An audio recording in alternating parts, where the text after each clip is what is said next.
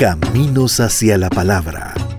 Una visión de la historia de las iglesias evangélicas en El Salvador en la investigación y voz de Carlos Cañas Dinarte. Allá por 1910, como ya se señaló en algún programa anterior,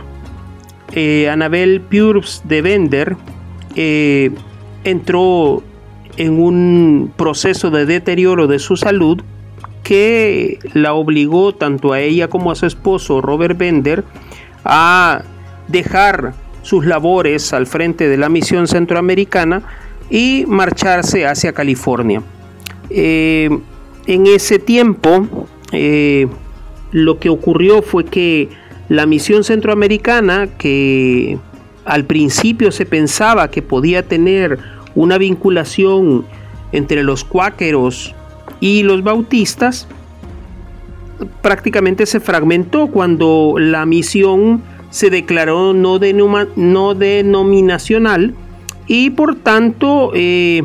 puso en alerta a los bautistas estadounidenses y también de la zona salvadoreña porque necesitaban entonces tener una obra bautista mucho más eh, sólida y mucho más establecida en la República eh, salvadoreña. Es así como eh,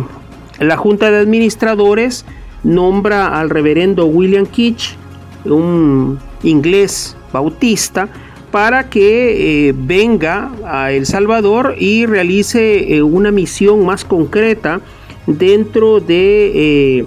estas eh, eh, misiones que estaban prácticamente alejadas ya de la mano de los Bender. Entonces, eh, lo que él desarrolla básicamente es un trabajo en torno a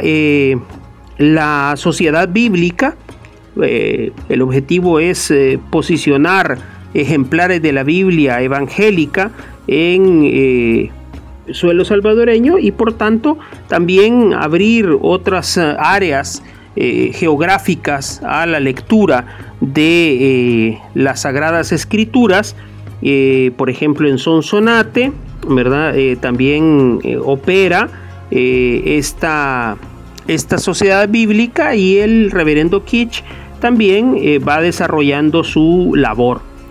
Lo que se da es bien interesante porque eh, a mediados de los años 20, eh, la misión eh, bautista ha caído en la cuenta de que no solamente hay que ofrecerle a las personas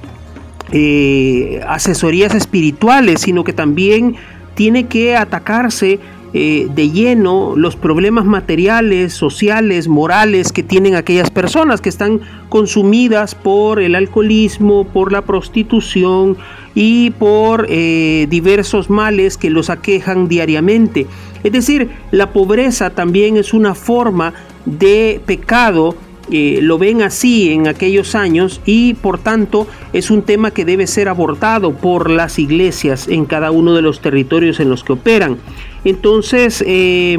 si bien es cierto que hay que respetar el principio constitucional de la separación entre el Estado y la Iglesia, pero también es eh, importante innovar, ser novedosos en cuanto al abordaje de la realidad nacional.